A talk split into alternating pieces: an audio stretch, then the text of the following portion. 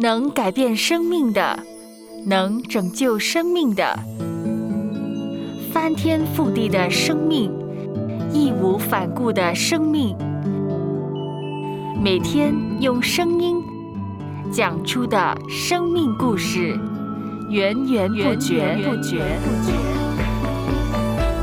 Soul Podcast，华人华语故事的声音。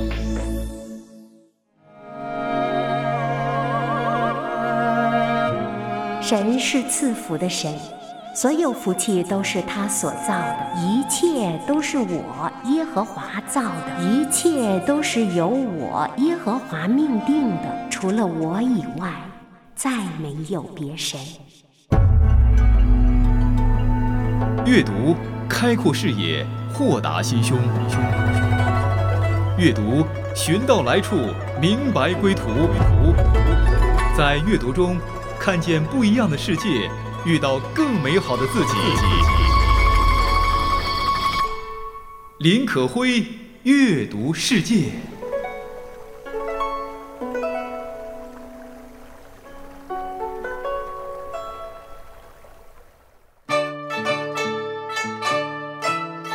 嘿，亲爱的听众家人，大家好！今天是农历除夕，可辉在阅读世界恭祝大家新年蒙恩，阖家团圆。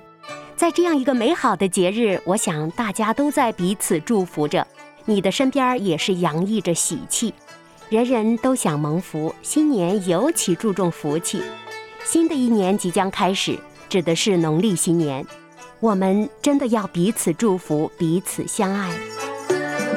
今天阅读世界给大家带来的就是造福的上帝一篇优秀的讲章，选自杨希锵牧师的书。回归圣言之导引，演讲章颇长，可会节选片段与大家分享。所用经文是以赛亚书第四十五章，看似与新年毫不相干的经文，但是当我们细细品读，便可从中思想到神是一位赐福的神，更加可以感受到他赐福的心肠和美意。让我们先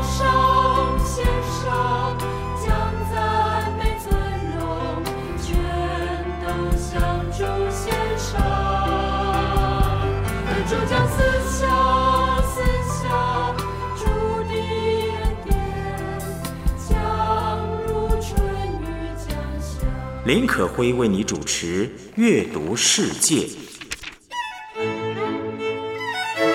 圣经有关创造的论述蕴含两个重要观念：一是秩序，一是礼物。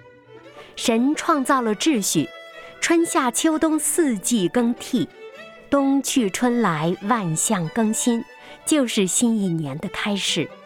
周而复始的新年，让人知道了秩序是神所造的。创造也是神送给人的一份礼物。神创造万物，就是要赐福给人。今天我们读的以赛亚书第四十五章，就有一个贯彻全章的基调。以色列人的前景是充满盼望的。当时他们饱受强敌欺压，百姓被掳往巴比伦，处境艰难。巴比伦那个时候是个文明强国，既先进又发达，而且管制得法，民智甚高，国势如日方中，无人能与之抗衡。以色列人被这样一个强国掳去，实在难以翻身，复国无望。可是神却偏偏要赐福给以色列，要救他们脱离强敌之手。那神用什么方法呢？就是兴起另一个国家——波斯帝国。神要兴起的波斯王，在经文中是塞鲁士，当然古本翻译为古列。这在当时是人人难以置信的事。古列是波斯第一位皇帝，神要透过他击败巴比伦，拯救以色列。尽管古列也不是什么好人。以赛亚书第四十五章便是指出了神要赐福给古列，使他兴旺，所向披靡，连巴比伦也要败在他手下。而这一切都是为了成就神的心意，因为神定义要赐福给他的选民以色列。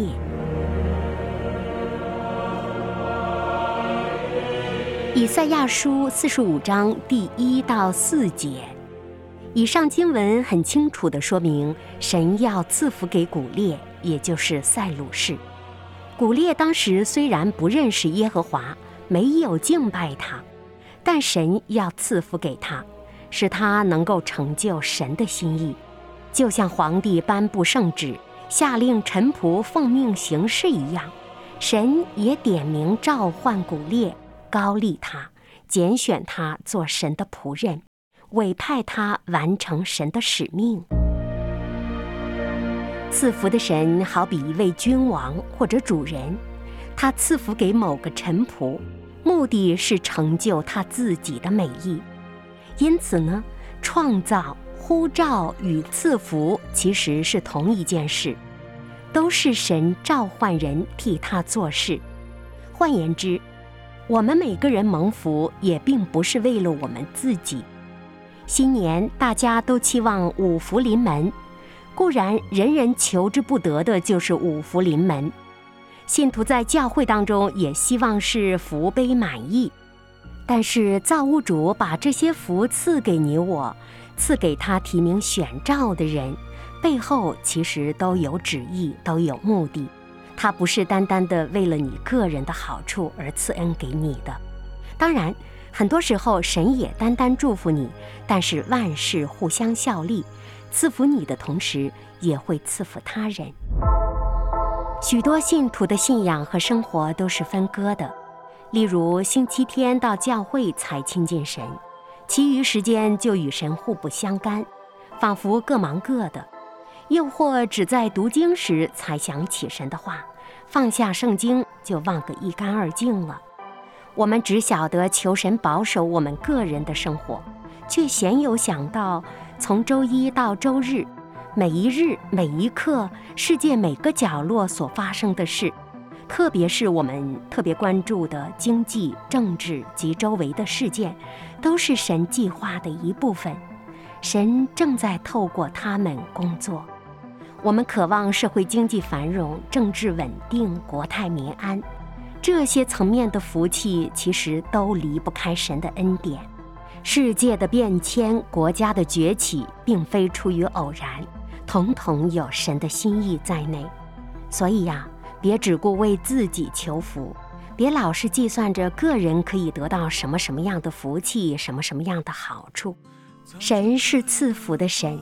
所有福气都是他所造的，他赐福给你，背后必有更多的美意。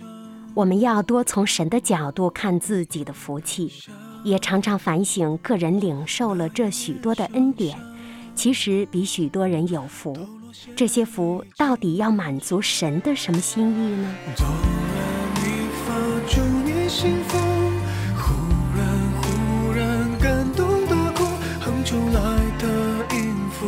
手的温度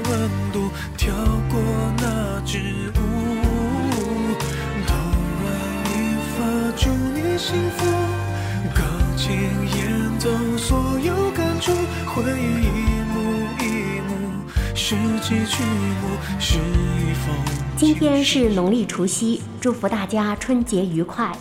今天选读的是《回归圣言之导引》这本书。作者杨希羌牧师选读的是《此时此境信中行》节七篇其中一篇讲道，希望从这篇讲道当中，大家可以感知到，其实神一直在赐福给我们。林可辉为你主持《阅读世界》。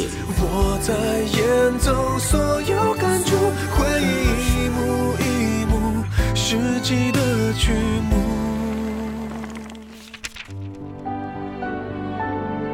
以赛亚书四十五章五到六节：我是耶和华，在我以外并没有别神，除了我以外再没有神。你虽不认识我，我必给你束腰。从日出之地到日落之处，使人都知道，除了我以外没有别神。我是耶和华，在我以外并没有别神。经文强调说，除了我，耶和华没有别神。当时人们以为巴比伦超级厉害，势不可挡，巴比伦简直就成了神。但是经文说，耶和华这位神比他可厉害上万倍，是神兴起了古列，让人知道这个世界原来只有耶和华才是神。古列所蒙的福，其实是为了荣耀神。我们教会的使命宣言，也就是我们的核心价值所在，正是人得恩典，神得荣耀。人得着恩典，得着神的礼物，是为了让神得荣耀。一切事情都是为了使人知道，原来耶和华才是神。年终我们数算恩典，数算福气，满满的喜乐的与人分享，最终也是为了荣耀神。我们蒙福，是因为我们蒙召。所谓呼召，就是神提名召唤我们，要把福气赐给我们。我们要有一颗乐于被神使用的心，让他使用我们的福，叫他自己得荣耀。怎样给神使用呢？作者杨希枪牧师回顾说，他曾经出席了一个婚礼，新娘在致谢词时提到了最大的恩典是弟兄姊妹为他们悉心安排了婚礼。令他深深感动的是，这些爱都是从神而来的爱，婚礼的福气都是神所赐的，是借助着这班弟兄姊妹而祝福他们的。然后他对一众的亲友说：“你们也要信主啊！你看信主多么好，这个群体就是这么开心。”就这么简单的几句话，也没有什么福音的内容，但就是这样，他用自己出嫁的福气为神做了一个活泼的见证。我们也常常会经历到大大小小的福。其实这些都可以用来见证神、荣耀神。今天我们要从神的角度来检视自己的福气，看到这些福气犹如一个又一个来自神的呼召，就仿佛昔日神提名呼召并高立了古列一样。其实这个古列连耶和华是谁也茫然不知，甚至可能到死都不知道。但他的福气确实能够荣耀神的名。七到八节这两节经文十分强调，一切都是我耶和华造的。耶和华造光，造暗，造福，造祸。当时对巴比伦来说是灾祸，对古列和以色列人来说却是福气。神所做的任何事情都可以是福，可以是祸，又或既是福又是祸。无论哪一样，重要的是他们都是神所造的。这就是圣经里与创造有关的观念。一切福气都是神所赐的，并且一切福气都有限制。故此，传道书说：“生有时，死有时。”又提到有光的时候，不可以忘记也会有暗。我们的福是有限制的，神的主权是公义的，他喜欢怎么行就怎么行，要怎么赐福就怎么赐福。天气寒冷时，我们渴望阳光普照，但是想想看，天天出太阳也并非好事儿，需要偶尔下雨。所以在圣经里，日光也就是太阳及雨水，都是代表福气的。有雨水就有丰收。那么到底是出太阳好呢，还是下雨好呢？不能一概而论。祸与福也是一样的。经文里提到的祸，只是对巴比伦而言，对其他人却是福。我们从中可以看到神在工作，他。有绝对的主权。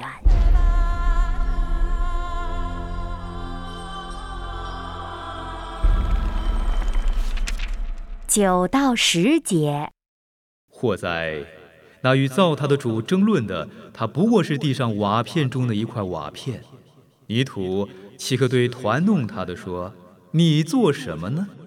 所做的物岂可说：“你没有手呢？”或在那对父亲说：“你生的是什么呢？”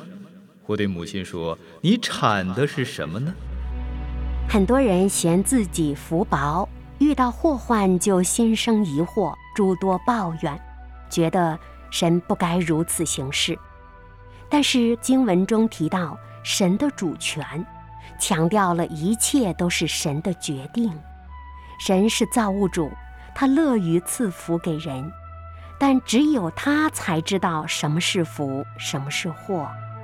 前一段经文用君王的图画寓意了神呼召人，这段经文则用了陶匠的图画指出了我们不过是泥土，是瓦片，我们根本没有资格质问陶匠：为何你把我造成这样？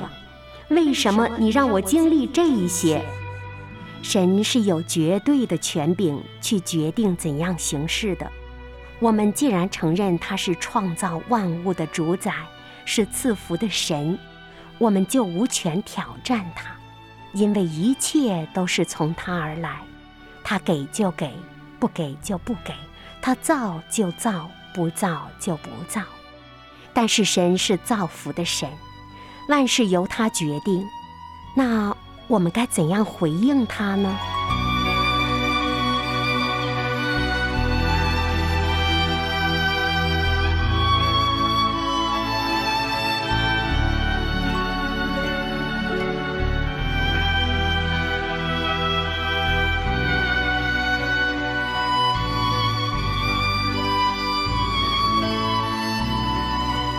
林可辉阅读世界，农历除夕，可辉在阅读世界祝福大家春节愉快，身体健康，阖家团圆。今天选读的是杨希昌牧师的书《回归圣言之导引》，讲章造福的上帝，想跟大家在岁末再一次数算上帝在我们身上的恩赐，上帝给我们的福气。以及我们每个人在神的里面所获得的丰丰满满的祝福。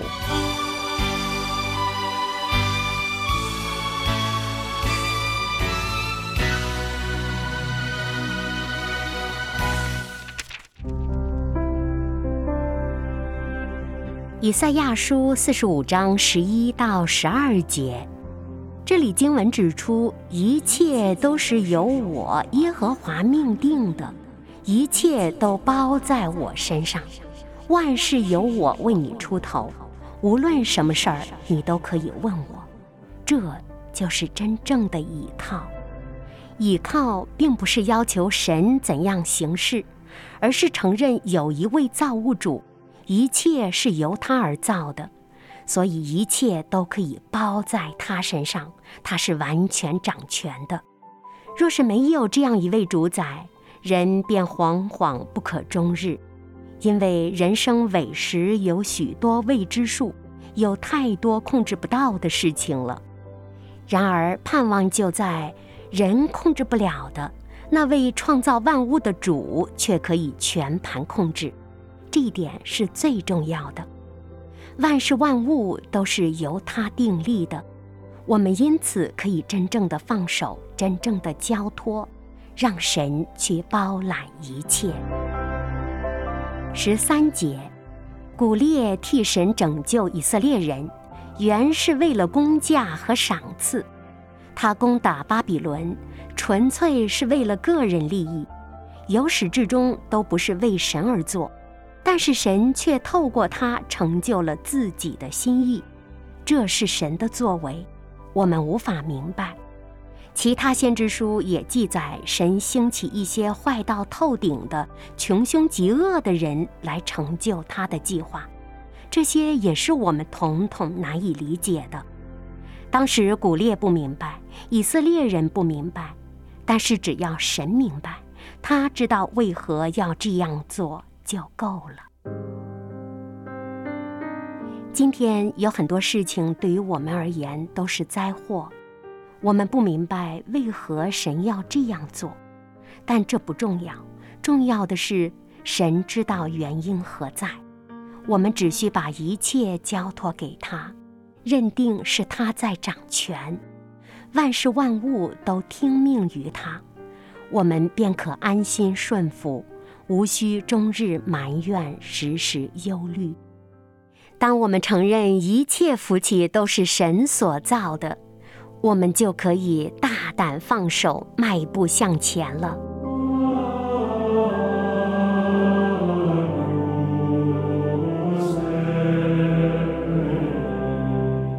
有不少信徒都有这些美好的见证。如果大家敞开去分享的话，就会发现生命中有许许多多事情，其实都可以为神带来荣耀。这是信心的功课。世态炎凉，很多人见证了人性的丑恶，但是同时也经历到了神诸多的恩典、照顾和供应。好些人正是因为经历了困苦、疾病等等，与神更加亲近了，流露出了美好的生命见证。尽管很多时候我们不明白神为什么让这些困苦、不幸发生，但是我们总能从中学到东西，比如学会顺服，学会谦卑、感恩、放手等等，而这些。都是人生极其宝贵的功课。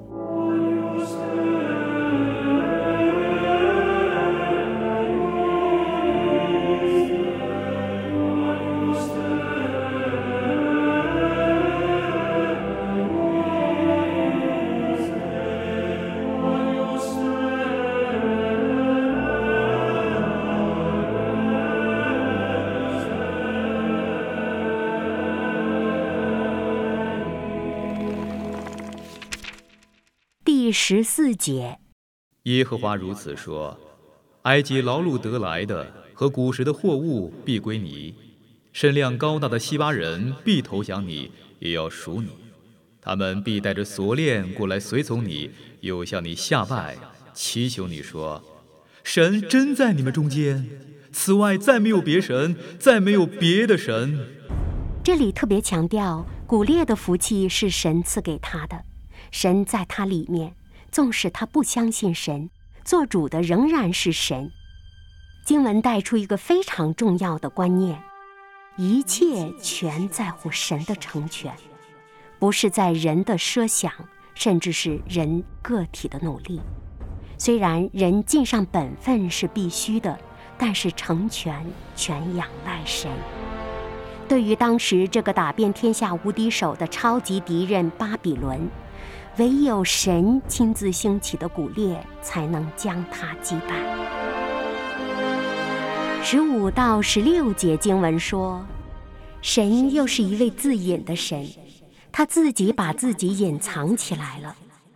为何经文会这样形容神呢？刚才的经文当中就有一个明显的对比：神与偶像。偶像是不会躲藏的。一位能够自己躲藏起来的神，才是真正自主的神。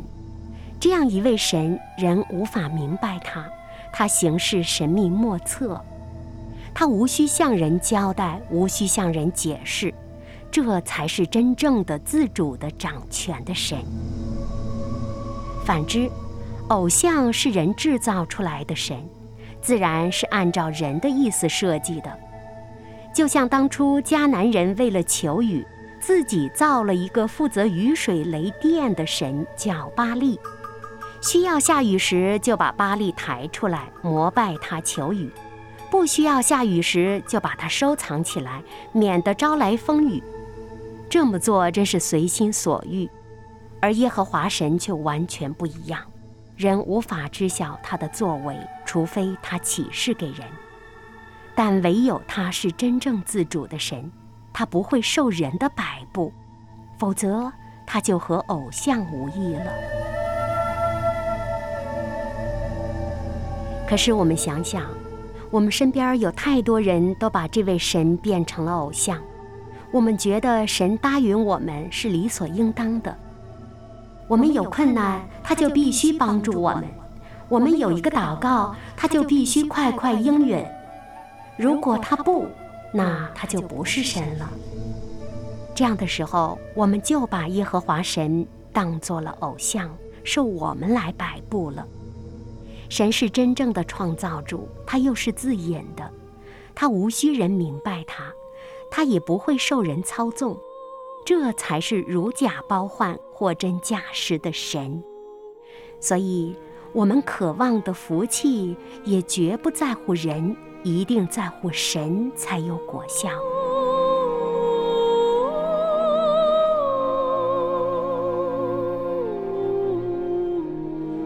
十七到十九节经文提到了三件事儿，三件都是我们梦寐以求的：神的拯救、神的赐福、神的启示。遇到困难时，我们需要神施恩拯救；平安无事的日子，我们需要神赐下福气，也需要他指示前路，免得迷惘。拯救、赐福、启示，全在乎神，不在乎人。神是一位乐于赐福的神，一切都是他给予的。他若不给我们，什么都不会有。二十到二十一节则讲述了神赐福给我们之后的结果，有福的、没福的，全都要聚集起来。当中有认识神的，也有不认识的，大家可以坦诚交流，彼此述说见证。如此，人就知道唯有耶和华是公义的神，拯救的神。经文说：“除了我以外，再没有别神。地极的人都当仰望我，就必得救，因为我是神，再没有别神。”经文反复告诉我们，只有他是神，只有他能够拯救和赐福给我们。过往神是如何拯救我们、赐福我们的，未来他还会这么做，所以我们可以坚定地仰望他、信靠他，因为神宣告了他是信实的，必定会赐福给仰望他的人。